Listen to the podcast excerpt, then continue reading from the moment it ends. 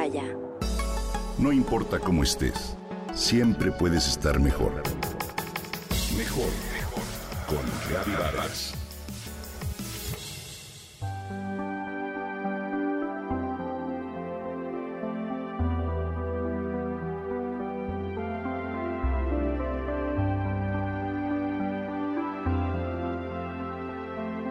Cuando le pregunté a mi mamá qué era lo que más extrañaba en esta época de confinamiento, sin pensarlo dos veces me dijo el contacto físico.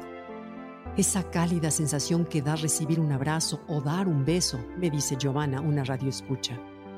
Hemos pasado cumpleaños y otros festejos en los que hemos sido capaces de ver a nuestra familia, amigos o vecinos en videollamada, sin contacto alguno. El tacto es fundamental para los seres humanos y vivir sin este debilita nuestras relaciones más cercanas. El contacto físico nos hace sentirnos más felices, satisfechos y confiados en los demás. Cuando este falta, viene un hambre de piel, término especial utilizado para lo que la ciencia hoy conoce como privación del afecto, un aspecto relacionado con una serie de daños psicológicos y emocionales e incluso físicos. De acuerdo con los científicos, cuando tocamos la piel, se estimulan unos sensores de presión subcutáneos finísimos que envían mensajes al nervio vago del cerebro, mismo que incrementa su actividad y esto genera que se desacelere el sistema nervioso, baje el ritmo cardíaco, así como también la presión sanguínea y las hormonas del estrés. Todas estas reacciones hacen que nuestras ondas cerebrales se relajen y aumenten nuestros niveles de oxitocina, la hormona del amor. El contacto físico estimula también las endorfinas, sustancias químicas que sabemos nos hacen sentir bien y que actúan en el cerebro para calmar el dolor. Sí, como bien dice la mamá de Giovanna, el privarnos del tacto es un trauma fuerte para las personas acostumbradas al contacto físico como somos los mexicanos, que hoy están separadas.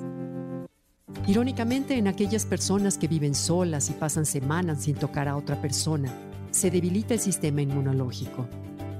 Al reducir los niveles de cortisol, el contacto humano elimina las células de defensa, un tipo de glóbulos blancos que ataca los virus. Por eso, cuando alguien está en peligro o sufre ansiedad, es muy importante que lo toquemos. De acuerdo con el Instituto del Tacto de Estados Unidos, estamos programados para tocarnos entre nosotros desde los primeros momentos de la vida. ¿Qué pasa si durante este confinamiento estás solo? La recomendación de los expertos es estimular uno mismo la zona del brazo, el hombro, el cuello, procurar hacer ejercicio y mantenerte activo. Caminar en una habitación, por ejemplo, estimula receptores de presión en los pies o poner crema en la cara o en el cuerpo es también una forma de mantener el contacto físico. Otra manera de reemplazar los beneficios de dicho contacto a distancia son reír, hacer reír a los demás o cantar, ya que estas son formas de incrementar las endorfinas. También para elevar el sistema inmunológico a través de reducir el estrés y el aumento de endorfinas, puedes buscar contacto con la naturaleza, con el entorno, actividades como escuchar música, meditar o separarnos de la rutina, así también como sentir el sol en la piel, aunque sea a través de la ventana.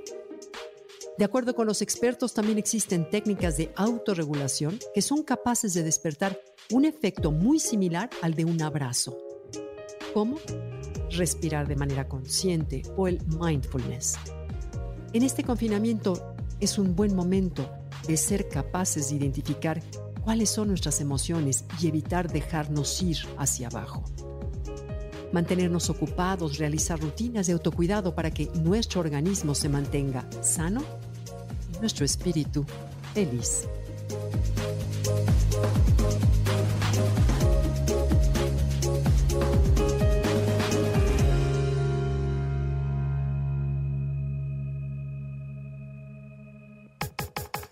Comenta y comparte a través de Twitter. Gaby-Vargas. No importa cómo estés, siempre puedes estar mejor. Mejor con Gaby Vargas.